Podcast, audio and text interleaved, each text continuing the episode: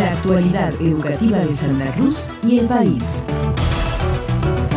El Consejo Provincial de Educación informa que hoy jueves 6 de julio se acredita el pago del aumento al ítem título a las y los docentes de gestión pública y privada. El aumento mencionado es retroactivo al mes de febrero para los docentes del periodo especial y retroactivo al mes de marzo para los docentes del periodo común.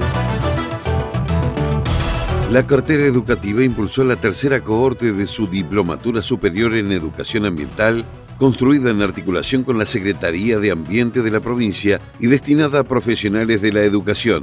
El biólogo y disertante a cargo de la propuesta, licenciado Guillermo Prioto, destacó el nivel de formación y acreditación que ofrece esta oferta formativa en una Santa Cruz que tiene la mayor cantidad de docentes con titulación ambiental del país. Estamos haciendo algo que estuvimos esperando durante mucho tiempo, que es una instancia presencial de una de las clases del postítulo denominado Especialización Superior Docente en Educación Ambiental. Es un, programa que inició en el 2020 Empezamos en septiembre de ese, año y estamos ahora con la tercer corte. Por lo tanto, ya hay dos grupos que han terminado la especialización, ya están, ya están diplomados, y este es el tercer grupo. Por lo tanto, un aspecto interesante para, para, considerar es que esta va a ser la, es la provincia que tiene proporcionalmente la mayor cantidad de docentes con titulación de educación ambiental a nivel de especialización. Así que consideramos que esa es una buena oportunidad, es una medida de gestión muy relevante de, del Consejo, al haber tomado la decisión de avanzar con este tipo de modalidad de formación docente, del nivel de especialización, que es muy interesante por lo que acredita en los docentes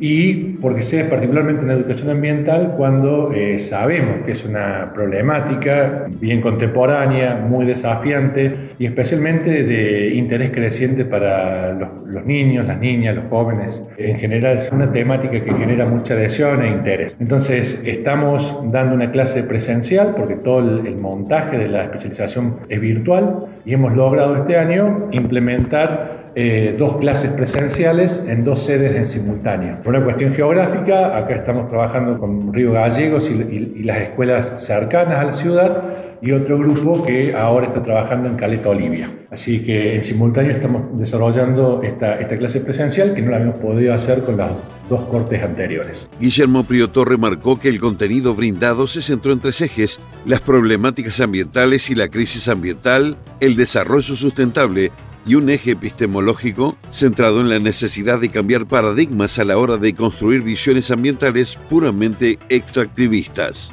En este sentido, hizo énfasis en el concepto de educación ambiental para la acción, para generar agendas escolares donde estos nuevos conceptos se vayan transformando en prácticas.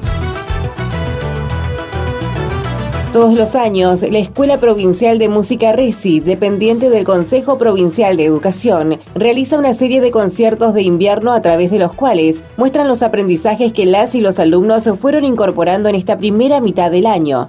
El profesor Pedro Barría, director de la Orquesta Infanto Juvenil de Cire de la ciudad de Puerto Deseado, comenta sobre la realización del esperado concierto de invierno integrando a la niñez y adolescencia, sumando además la participación del coro y finalizando el evento musical, incorporando a las y los profesores de la orquesta. Este viernes 7 vamos a hacer nuestro concierto de invierno en el Centro Cultural de Puerto Deseado, en el que vamos a presentar toda la totalidad de los chicos de la orquesta, más el coro, de niños también.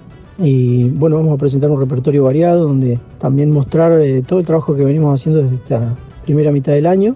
Así que bueno, creo que va a estar eh, muy lindo. Desde ya vamos a trabajar eh, un repertorio clásico, eh, popular, algo también de tango, algo de rock también, así que bastante variada la cosa. Y bueno, invitamos a toda la familia, ¿no? a todos la gente que quiera acercarse al centro cultural a poder disfrutar de una velada diferente, digo yo, en la que bueno, vamos a tratar de poner sobre el escenario bueno, todo este bagaje musical que nosotros tratamos de enseñar a nuestros alumnos y también, como siempre decimos, prestando mucha atención a las demandas de cada uno de ellos. Y bueno, eh, también en esta ocasión queremos trabajar un repertorio en común con los chicos del coro. El final va a ser eh, todos juntos arriba del escenario, de los más chiquititos hasta los más grandes, con el coro incluido y los profes. Así que creo que va a estar muy lindo.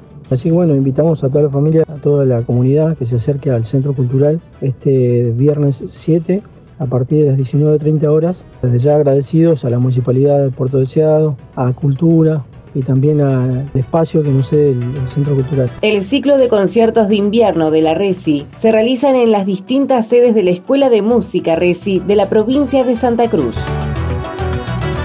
El Plan Provincial de Lecturas y la Dirección General de Educación Artística desarrollaron un taller denominado Lecturar, leer es una forma de amar, lecturas en la primera infancia, en el Jardín de Infantes número 70 de Río Gallegos. En este sentido, la referente del Plan Provincial de Lecturas, Marta Pereira, señaló que la propuesta estuvo destinada a las familias de niñas y niños de la institución. Las jornadas se construyen alrededor de la palabra poética, canciones, relatos y creaciones grupales que toman las actividades cotidianas de los niños, como por ejemplo ir a la escuela, ir a dormir, a lavarse los dientes, para convertirlas en rimas y canciones, a la vez que se recuperaron las coplas, las canciones y cuentos de la familia. Marta Pereira indicó que estos talleres se desarrollan a los efectos de pensar con las familias el rol como adultos transmisores de la cultura y cómo en estos tiempos los dispositivos electrónicos afectan el entramado que sostiene la lectura.